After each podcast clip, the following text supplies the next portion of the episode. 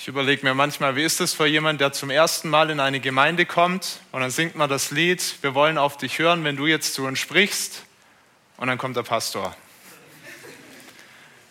Wir glauben, dass Gott durch sein Wort redet. Wir glauben, dass die Bibel Gottes vertrauenswürdiges Wort ist und wenn ich euch das weitergebe, dann hoffe ich, dass Gott zu euch spricht durch sein Wort und ich möchte auch darum nochmal ganz bewusst ihn bitten.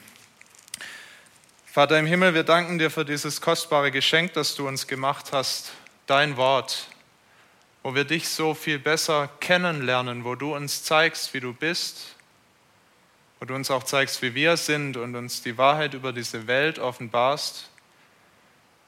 Wir wollen dich ganz herzlich darum bitten, dass du heute Abend zu uns sprichst durch dieses Wort und dass es uns trifft, dass es uns nicht ein paar interessante Informationen gibt, sondern dass es uns ganz tief geht und dass es uns verändert, ein Stück mehr zu dir hin. Bitte segne du auch jetzt diese Zeit. Amen. Die gute Nachricht zum Anfang, wir haben diese Woche den Weltuntergang überlebt. Schon wieder, sagen jetzt vielleicht manche, ja, am 16. Mai war es wieder soweit und verkündet hat ihn uns, das muss ich ähm, jetzt leider zur Schande meiner Berufszunft sagen, ein Pastor. Der amerikanische Pastor, ich weiß seinen Namen gerade nicht, aber er hat gesagt, es wird ein Asteroid kommen, acht Kilometer breit, er wird die Erde voll treffen, viele, viele werden sterben und dann wird es nicht mehr lang gehen, bis die Welt ein Ende hat. Wir haben uns an solche Meldungen gewöhnt, oder? Wir sehen sie relativ häufig an diesen Kästen am Bus oder in der U-Bahn, wenn die Bild das wieder verkündet. Und eigentlich geben wir da nicht mehr viel darauf, völlig zu Recht. Aber nimm mal an, du wüsstest mit Sicherheit, dass in einigen Jahren oder vielleicht auch schon einigen Tagen die Welt untergeht und dass du das noch miterleben würdest. Was würdest du tun? Würdest du das Leben noch mal so richtig genießen, noch mal in die Kneipe gehen, gut essen, Urlaub machen, einfach relaxen? Oder würdest du noch mal dich mit deinen Verwandten oder mit Freunden treffen und noch mal einfach diese Beziehung auch genießen, unter Umständen auch um Vergebung bitten, wo du schuldig geworden bist? Oder würdest du in eine Schockstarre geraten, das Ende ist nahe, was soll ich tun? Noah wurde das Ende dieser Welt, wie er sie kannte, vorhergesagt. Und nicht von irgendeinem Endzeitpropheten, nein, von dem, dem man absolut vertrauen kann, von Gott selbst, vom Schöpfer dieser Erde. Lasst uns sehen, wie das Noahs Leben verändert hat und was Noah daraufhin tat. Und lasst uns dann auch überlegen, was es für uns bedeutet, was wir hier in Gottes Wort lesen. Schlag bitte mit mir auf, ziemlich am Anfang. Ich muss gerade noch mal die Seite nachschauen. Es ist auf jeden Fall das Kapitel 6. Auf der Seite 8, die Verse 9 bis 22.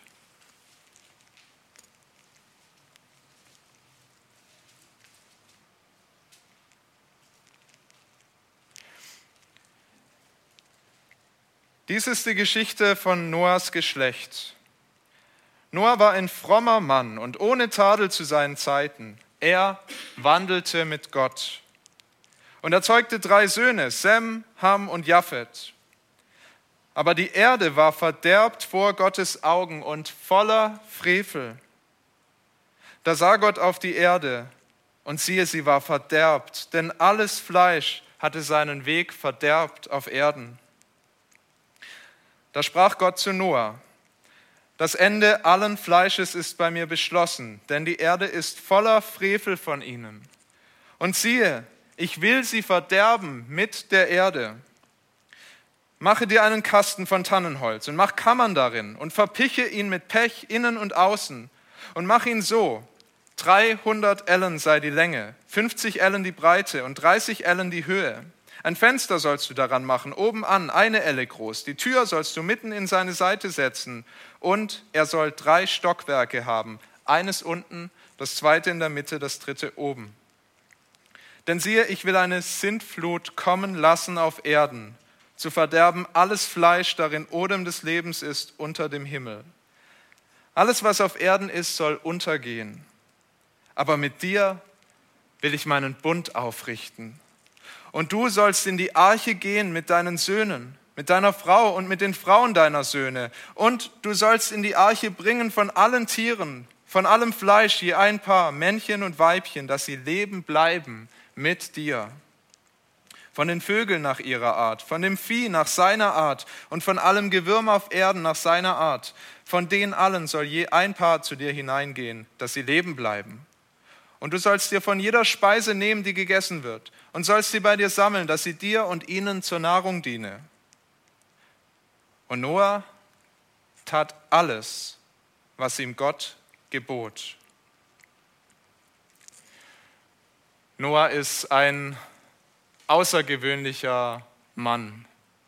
Wir haben am Ende der letzten Predigt dieser Serie von Matthias Lohmann diesen Vers 8 äh, ausgelegt bekommen. Noah fand Gnade vor dem Herrn, das steht davor. Noah, einer, auf den Gott gnädig geschaut hat. Und jetzt in diesem Vers 9, da wird er uns ein bisschen genauer beschrieben, ziemlich kurz und doch merken wir gleich, was mit Noah los ist. Es ist ein frommer Mann, einer ohne Tadel, der mit Gott wandelte.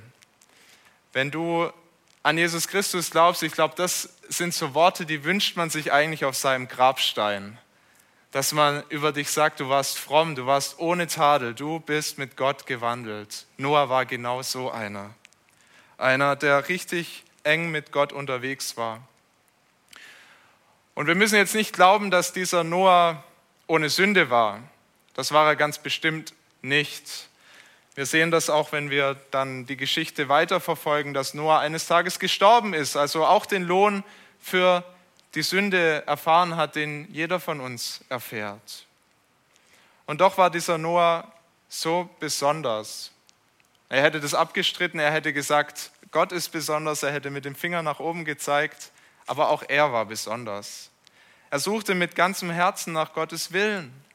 Er war kein Heuchler, wie es so viele in dieser Welt gibt, sondern er war einer, bei dem Glaube und Tat Hand in Hand gingen. Er war ehrlich vor Gott. Und wir sehen schon in diesem Vers, dass das nur möglich war, weil er mit Gott wandelte. Das ist so wie wenn zwei gute Freunde miteinander unterwegs sind und einfach ja, sich austauschen und, und ganz eng zusammenhalten. Oder vielleicht muss man das Bild noch ein bisschen konkreter machen. Vielleicht ist es auch so wie ein Sohn oder eine Tochter, die mit ihrem Vater unterwegs ist. Voll Vertrauen, dass der es gut machen wird. So war Noah mit Gott unterwegs. Und wie außergewöhnlich dieses Vertrauen war, das sehen wir, wenn wir die Verse 11 und 12 dagegen halten, weil es in der Welt eigentlich völlig anders zuging in den Tagen Noahs. Es ist schrecklich, was wir hier lesen. Auf eine brutale Art und Weise kommt uns entgegen, wie der Rest der Welt Gott gegenüber misstrauisch war. Voller Verachtung für den Schöpfer dieser Welt. Die Welt war, so heißt es hier, verderbt vor Gottes Augen und voller Frevel. Und Gott sah auf die Erde und siehe, sie war verderbt. Denn alles Fleisch hatte seinen Weg verderbt auf Erden. Das ist wie die Note 6 im Zeugnis. Das ist einfach mangelhaft oder was ungenügend ist, glaube ich, das Letzte. Es ist ein Armutszeugnis für diese Welt. Und denken wir dran, was ganz am Anfang steht, wenn wir nochmal zurückschauen in das erste Kapitel, als Gott die Welt schuf und er schuf alle Dinge in dieser Welt und am Ende schafft er die Menschen und Gott schaut sich alles an, was er geschaffen hat. Vers 31, und Gott sah, es war sehr gut. Zur Zeit Noahs. Gott sah und es war sehr schlecht. Die Welt war am Ende. Aber wie stellt ihr euch das vor, wie das in dieser Zeit zuging, zur Zeit Noahs? Denkt ihr, das war so ganz anders, als wir das heute erleben? Denkt ihr, das waren damals eben lauter Kinderschänder und Vergewaltiger und Mörder, die in dieser Zeit lebten? Ich glaube nicht. Ich glaube, wenn wir eine Zeitreise machen könnten und wenn wir zurückfahren könnten, mal für einen Tag und mit diesen Menschen leben könnten, Wir würden es vielleicht gar nicht merken, dass die alle voller Frevel sind und verderbt durch und durch. Wir würden es vielleicht nicht merken. Weil ihr Verderben sich sicher auch in ihren Taten gezeigt hat. Aber ihr größtes Problem war, dass sie mit ihrem Herzen nicht bei Gott waren. Ihr größtes Problem war, dass sie selber Gott waren. Sie selber gesagt haben, wo es lang ging. Und das ist uns, denke ich, auch heute sehr gut bekannt. Das kennen wir sogar selbst. Denn bevor wir Jesus kennengelernt haben, und manche von uns haben Jesus noch nicht kennengelernt, wir sind alle wie diese Menschen damals zur Zeit Noahs. Wir sind nicht wie Noah. Noah war selber nicht wie Noah, kann man eigentlich sagen. Er ist erst zu dem geworden, als er Gott kennengelernt hat. Er ist nicht so auf die Welt gekommen, dass er Gott vertraut hat. Auch er musste Gottes Stimme hören. Und wir sehen, dass er Gottes Stimme gehört hat. Wahrscheinlich das, was uns jetzt beschrieben wird, ist nicht das erste Mal, dass Gott zu ihm geredet hat. Aber jetzt sehen wir, wie Gott mit Noah redet. Die nächsten acht Verse, da redet nur Gott und Noah hört zu. Ich möchte uns gerade noch mal die Verse 13 bis 17 lesen. Also in dieser schlimmen Zeit sprach Gott zu Noah. Das Ende allen Fleisches ist bei mir beschlossen, denn die Erde ist voller Frevel von ihnen. Und siehe, ich will sie verderben mit der Erde. Mache dir einen Kasten von Tannenholz und mache Kammer darin und verpiche ihn mit Pech innen und außen und mach ihn so. 300 Ellen sei die Länge, 50 Ellen die Breite und 30 Ellen die Höhe. Ein Fenster sollst du daran machen, oben an, eine Elle groß. Die Tür sollst du mitten in seine Seite setzen und er soll drei Stockwerke haben, eines unten, das zweite in der Mitte, das dritte oben. Denn siehe, ich will eine Sintflut kommen lassen auf Erden, zu verderben alles Fleisch, darin Odem des Lebens ist unter dem Himmel. Alles, was auf Erden ist, soll untergehen. Wow. Gott offenbart Noah, was mit der Welt passieren wird, und er sagt, es wird Schreckliches passieren.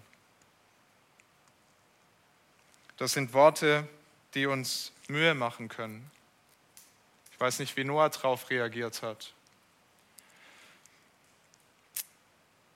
Aber erkennen wir, dass es auch eine Gnade ist, dass Gott das Noah offenbart, dass er ihm sagt, was er vorhat mit der Welt, dass er ihm sagt, dass eine Welt, die nichts von Gott, dem Besitzer dieser Welt, dem Schöpfer dieser Welt wissen will, dass sie dem Tod geweiht ist. Er warnt Noah, er sagt ihm das an, er sagt ihm, ich werde Menschen, die in Rebellion zu mir leben, in ihrer Rebellion lassen, was heißt, ich werde sie bestrafen. Er kündigt ihm auch an, wie das passieren wird. Er benutzt die Welt, die er den Menschen gegeben hat, als Geschenk, als etwas Gutes. Und diese Welt, die sie so missbraucht haben, die wird ihnen zum Verderben. Das Wasser kommt, die Sintflut kommt. Sintflut ein alter Begriff Sinn, das heißt nicht Sünde, auch wenn es im Englischen so heißt, das heißt vollständig, ein althochdeutsches Wort, eine vollständige Flut.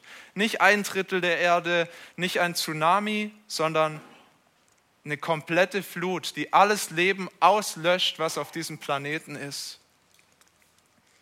Findet ihr das hart? Es ist hart. Das ist Gottes Gericht, was er Noah ankündigt und was über diese Welt kommen sollte. Und es kann Unbehagen in uns auslösen, selbst wenn wir Gott kennen, dass das auch Gott ist. Und manche fühlen sich dann unwohl damit und sagen, naja, vielleicht ist es nur symbolisch zu verstehen. Vielleicht will Gott einfach uns Menschen dadurch lehren, es ist einfach, es ist nicht gut mit Gott unterwegs zu sein. Es ist, ja, es ist schlimm. Und dann sollen wir erkennen, dass wir besser mit Gott leben und dann wird alles gut. Ich glaube, die Geschichte ist alles andere als symbolisch zu verstehen. Wenn wir andere Kulturen anschauen, überall auf dieser Welt, es ist faszinierend, es gibt über 250 Flutberichte. Und zwar nicht irgendwie Tsunamis, sondern Flutberichte, dass diese Welt einmal eine komplette Flut erlebt hat, wo alles, fast alles Leben vernichtet wurde. In ganz unterschiedlichen Kulturen, zu ganz unterschiedlichen Zeiten haben Menschen diese Geschichte aufgeschrieben, Warum? Doch ganz bestimmt, weil es diese Flut tatsächlich gegeben hat und weil die Menschen überall auf der Welt von dieser Flut wissen. Aber wisst ihr, was Menschen nicht überall auf dieser Welt wissen? Warum die Flut kam. Kein einziger dieser Berichte kann das wirklich gut erklären. Die meisten setzen ein Fragezeichen drüber, warum die Flut kam. Die Bibel, Gottes Wort, sagt dir, warum die Flut kam. Weil die Menschen böse ungerecht waren und nicht in der Beziehung zu Gott gelebt haben. Noah durfte das wissen, warum die Flut kommen würde. Sind wir dankbar dafür. Wir dürfen es auch wissen. Wir dürfen auch wissen, dass Gott diese Welt richten wird, dass er sie schon gerichtet hat, aber dass er sie wieder richten wird. Das ist keine Bedrohung für uns, sondern es ist ein Weckruf. Das soll uns wachrütteln. Wir sollen kapieren, dass es todernst ist mit der Sünde. Das ist nicht symbolisch zu verstehen. Es ist todernst. Es ist eine Frage von Leben und Tod, ob du diesem Gott vertraust oder ob du wie die Welt wandelst. Und deshalb ist, geht dieser Ruf aus dieser Geschichte schon ganz am Anfang der Bibel an uns. Was sagen wir denn zu diesem Gott? Wie begegnen wir ihm denn? Aber allein die Angst und der Zweifel und das Wissen um das Gericht, die wird uns überhaupt nichts bringen und die hätte auch Noah überhaupt nichts gebracht. Hätte Gott ihm das gesagt, was hätte er denn tun sollen, wenn er nicht gewusst hätte, wie er errettet wird? Und ich habe euch ganz bewusst diese Zeilen nochmal gelesen, wie Noah das Schiff baut. Das ist ja schon ein bisschen, äh, oder wie, wie Gott ihm sagt, wie Noah das Schiff bauen soll. Es ist ja schon auch ein bisschen befremdlich, wie er ihm hier ganz genau erklärt, was er zu tun hat. Warum glaubt ihr, sagt er ihnen so genau, wie der Kasten aus Tannenholz aussehen soll? Wie lang, wie breit, wie hoch? Dass da oben noch ein Fenster dran soll und so weiter. Warum all diese Details? Warum sagt er nicht nur einfach, überleg dir was Kluges, du weißt ja jetzt Bescheid, die Flut kommt, rette dich selbst? Ich glaube gerade deshalb, weil Noah überhaupt nicht auf den Gedanken kommen sollte und wir auch nicht, dass wir uns selbst retten. Ich glaube, dass Gott hier seinen Plan von A bis Z Noah präsentiert hat und ihm gesagt hat, folge diesem Plan, damit er erkannte, es hängt nicht an ihm, es hängt an Gott, an Gottes Gnade über seinem Leben, dass er ihn verschont hat vor diesem furchtbaren Gericht. Es ist interessant, auch wenn wir dann weiterschauen in der ganzen Geschichte Israels, dass Gott es niemals der Fantasie und Kreativität der Menschen überlassen hat, wie sie sich retten können. Es war immer Gott, der den Plan hatte. Nur zwei Beispiele, wie er Jona aus dem Meer gerettet hat. Jona hätte untergehen müssen und Gott schickt den Wal, ein eigentlich absurder Plan. Aber weil Gott ihn hatte und weil Gott sagte, so soll es geschehen, kam die Rettung. Oder das Volk Israel, wie es in ägyptischer Sklaverei ist und dann niemals rausgekommen wäre, aber auch niemals, 400 Jahre. Und Gott sagt, ich habe den Plan. Und Gott führt sie raus und rettet sie. Und Gott rettet Noah. Warum macht er so? Warum zeigt er das an? Ich glaube, all diese Geschichten aus dem Alten Testament, von hier über diese Geschichten, die ich euch erzählt habe, weisen auf den einen hin, der der Weg zu Gott ist, auf Jesus Christus. Auf Jesus, der als Mensch in diese Welt kam, als Gottes Sohn sich erniedrigt hat und dann ein Leben gelebt hat in Gerechtigkeit. Er ist wirklich mit Gott gewandelt, sündlos. Und dann lässt sich dieser Jesus ans Kreuz schlagen und stirbt dort einen Tod, den ein Gerechter nicht verdient hat für uns, um unsere Schuld zu tragen. Und das ist eine gute Nachricht, dass wir dieses Gericht nicht erleben müssen, was die Menschen zur Zeit Noahs erleben mussten, was so viele erleben müssen, dass wir Jesus kennen dürfen. Jesus ist der, auf den alles hinläuft, schon im Alten Testament. Das ist fantastisch. Ich will euch wirklich dazu ermutigen, das Alte Testament so zu lesen und, und zu schauen, wie all das Wegweiser sind, Fingerzeige auf Jesus Christus und wie Gott immer einen großen Plan hatte, uns Menschen, uns Sünder zu retten und zu sich zu holen.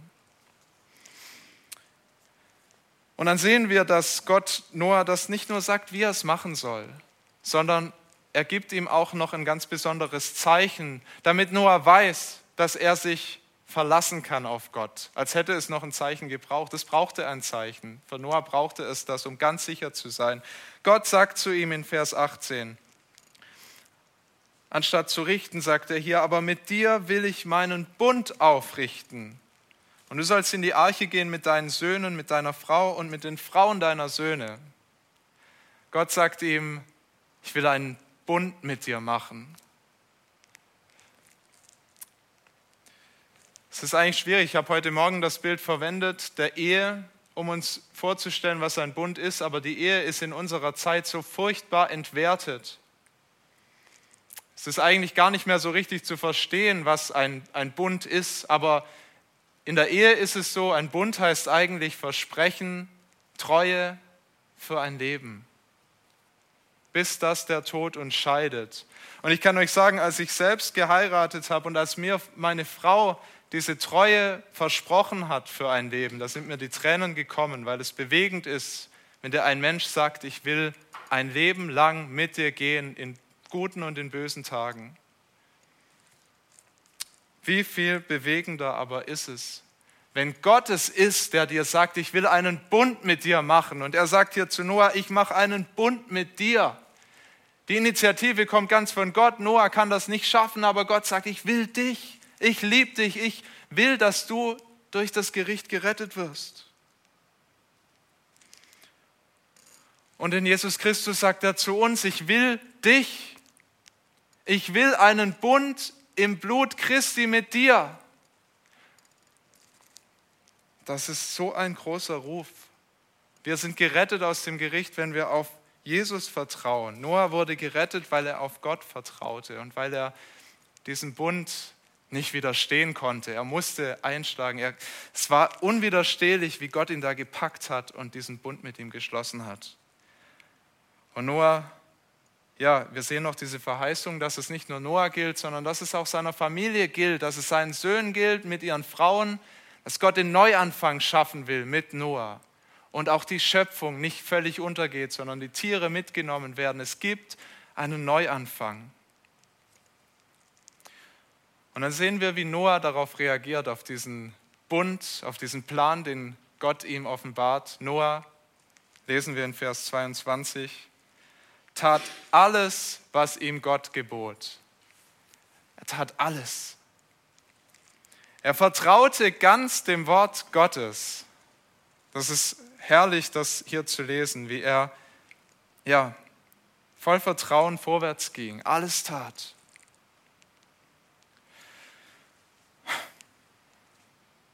Aber was heißt das für uns? Was heißt das?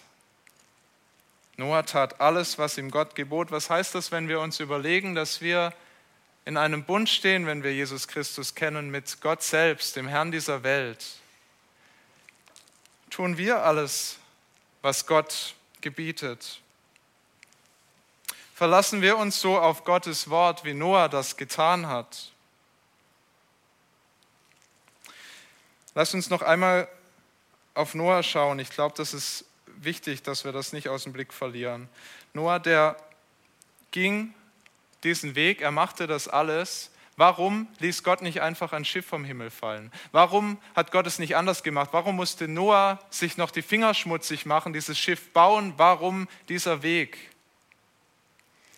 Ich glaube, das müssen wir zuerst sehen, bevor wir schauen, was, was es mit uns zu tun hat. Noah sollte diesen Weg gehen, weil er seinen Glauben unter Beweis stellen sollte. Er sollte zeigen, dass er Gott wirklich vertraut.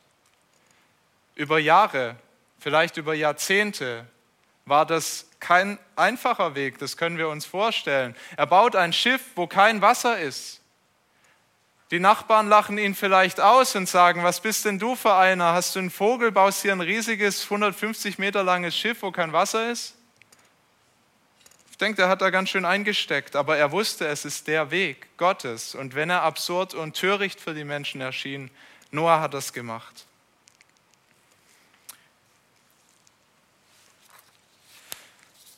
Glaube, dass Gott uns auch so manches zumutet, was dieser Welt töricht und absurd erscheint. Und ich glaube, dass wir manchmal unsere Schwierigkeiten damit haben. Aber wie machen wir es? Legen wir die Hände in den Schoß und sagen, wir warten jetzt einfach mal ab. Wir warten, Jesus wird wiederkommen. Wir tun jetzt erstmal gar nichts oder vertrauen wir wirklich auf Gottes Wort? Und ich glaube, es ist wichtig, dass auch wir unser Vertrauen zeigen.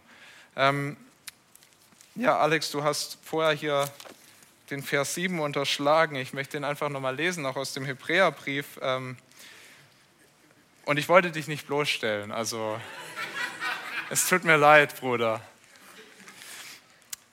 Denn da steht, es ist ein wichtiger Vers, da steht das, was Noah getan hat, wird hier nochmal gedeutet. Durch den Glauben hat Noah Gott geehrt und die Arche gebaut zur Rettung seines Hauses, als er ein göttliches Wort empfing über das, was man noch nicht sah. Durch den Glauben sprach er der Welt das Urteil und hat ererbt die Gerechtigkeit, die durch den Glauben kommt. Also dieser Glaube, den Noah hatte. Und davor wird dieser Glaube noch genauer beschrieben. Ohne Glaube ist unmöglich, Gott zu gefallen. Denn wer zu Gott kommen will, der muss glauben, dass er ist und dass er denen, die ihn suchen, ihren Lohn gibt. Und ich denke, dass diese Verse durchaus eine Verheißung sind. Wenn du an Jesus Christus glaubst, dann ist es dir möglich, Gott zu gefallen. Dann kannst du die Dinge tun, die Gott von dir möchte, weil Gott dir selbst die Kraft dazu gibt. Und jetzt ist die Frage, wie stellen wir uns aber dazu? Legen wir die Hände in den Schoß und warten einfach ab oder wollen wir an Gottes Werk beteiligt werden? Wollen wir mit diesem Gott wandeln, was auch bedeutet, nach seinem Wort zu leben? Und ich hoffe, wir wollen das. Und es gibt so viel, was wir tun könnten. Was Jesus uns sagt, zum Beispiel, wenn er sagt, liebt eure Feinde, oder wenn er sagt, dass wir von Herzen vergeben sollen, ist doch keine Option, die er da mal so präsentiert. Ähm, das könntet ihr tun, wenn ihr irgendwie dazu Lust und Zeit habt, sondern er möchte, dass wir das tun. Das ist Gottes Wille, den er uns da sagt. Streben wir nach dem, was Gott will, oder sagen wir, Errettung ist mir genug? Und die Bibel macht sehr deutlich, dass eine Haltung, die sagt, Errettung ist mir genug, was Gott von mir will, das interessiert mich jetzt nicht so sehr. Wenn wir das mit unserem Leben zeigen, dass es zumindest fraglich ist, ob wir wirklich glauben. Denn zum Beispiel im Jakobusbrief heißt es, dass Glaube ohne Werke tot ist. Unser Glaube, der zeigt sich in den Werken. Noahs Glaube hat sich in seinem Werk gezeigt, als er die Arche gebaut hat. Unser Glaube muss sich darin zeigen, was wir tun. Und ich will es nur sagen für die, die eher zum Perfektionismus neigen, das heißt natürlich nicht, dass du heute ein Heiliger sein musst. Du kannst es nicht. Aber streb nach dem, was Gott möchte. Ich möchte euch noch ähm, ja, eine Geschichte erzählen von einem guten Freund von mir, der Missionar wird. Er wird in wenigen Wochen oder vielleicht auch, es sind vielleicht auch noch ein paar Monate, wird er ins Ausland gehen mit seiner Familie. Sie haben einen kleines, kleinen Sohn, ein paar Monate alt, noch, noch zwei andere Kleinkinder. Und diese Familie macht sich auf in ein anderes Land, um Gott zu dienen. Ihr glaubt nicht, was die an Entmutigung erlebt haben von Christen die ihnen nicht gesagt haben, ähm, ja, das wird schwierig für euch.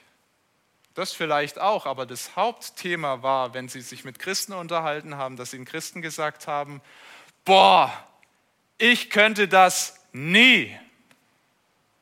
Ich könnte niemals ins Ausland gehen für Gott. Und dann kamen immer noch irgendwelche Erklärungen dazu, zum Beispiel, dann müsste ich ja mein Haus verkaufen oder da ist aber ein schlechteres Gesundheitssystem oder da ist das, die Schulbildung schlechter. Mein Freund sagt, das hat mich so entmutigt, weil ich könnte es auch nicht. Auch mich lockt das im Wohlstand zu leben und einfach hier eine ruhige Kugel zu schieben und zu warten, bis der Herr Jesus wiederkommt. Aber es gibt ein größeres Werk. Es gibt mehr zu tun und es gibt mehr als das, was diese Welt zu bieten hat. Ich will nicht sagen, dass das der Weg ist für jeden von uns, dass wir als Missionare gehen in ein anderes Land. Aber wir sollten genauso darauf vertrauen, dass es nicht unsere Kraft ist, dass es Gottes Kraft ist, die uns dazu befähigt, seine Werke zu tun. Und ich möchte es einfach nochmal praktisch machen. Wie liest du die Bibel? Ich habe schon in vielen Hauskreisen erlebt, dass Menschen die, die, die Bibel lesen und dann sagen, oh, das ist aber sehr hart, das könnte ich nie. Oder dass sie an einer anderen Stelle sagen, oh, da, da fordert Gott aber ziemlich viel, das kann ich nicht. Einfach so dahingesagt. Aber hat sich Gott nicht was überlegt, als er uns gesagt hat, was sein Wille ist? Und dass er möchte, dass wir nach seinem Willen leben. Es ist möglich, nach diesem Willen zu fragen und auch nach diesem Willen zu leben, nicht aus unserer Kraft, sondern wenn du sagst an, dies, an so einer Stelle, ich komme da nicht weiter, ich kann das eigentlich nicht, dann sag es nicht einfach so dahin, sondern verwandle es in ein Gebet und sag, Herr, ich glaube, ich kann das nicht, aber ich will mit dir rechnen, mit deiner Kraft, dass ich es kann, dass du mich dazu befähigst, loszulassen. Machen wir es praktisch, in der Ehe meinen Partner zu lieben, auch wenn er ganz, ganz schwierig ist. In der Gemeinde auch die schwierigsten Menschen zu lieben und Feindesliebe auch in der Gemeinde zu praktizieren. Und nicht zu sagen, ich muss ja nicht mit jedem können.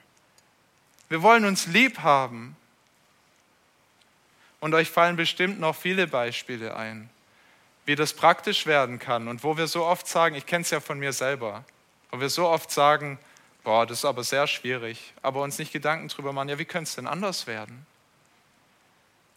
Indem wir Gott um seine Hilfe bitten und indem er uns fähig dazu macht, so wie er Noah fähig dazu gemacht hat, dieses Schiff zu bauen, trotz allem Widerstand. Und Noah hat ihm vertraut, weil Gott mit ihm einen Bund hatte, ganz fest mit ihm zusammen war und ihm gezeigt hat, was kommt. Großartig. Amen. Und weil wir noch im Glauben leben und noch nicht im Schauen, weil wir uns ja auch nur darauf verlassen können, Jesus kommt wieder, wollen wir das jetzt auch singen in dem nächsten Lied, im Glauben leben, nicht im Schauen.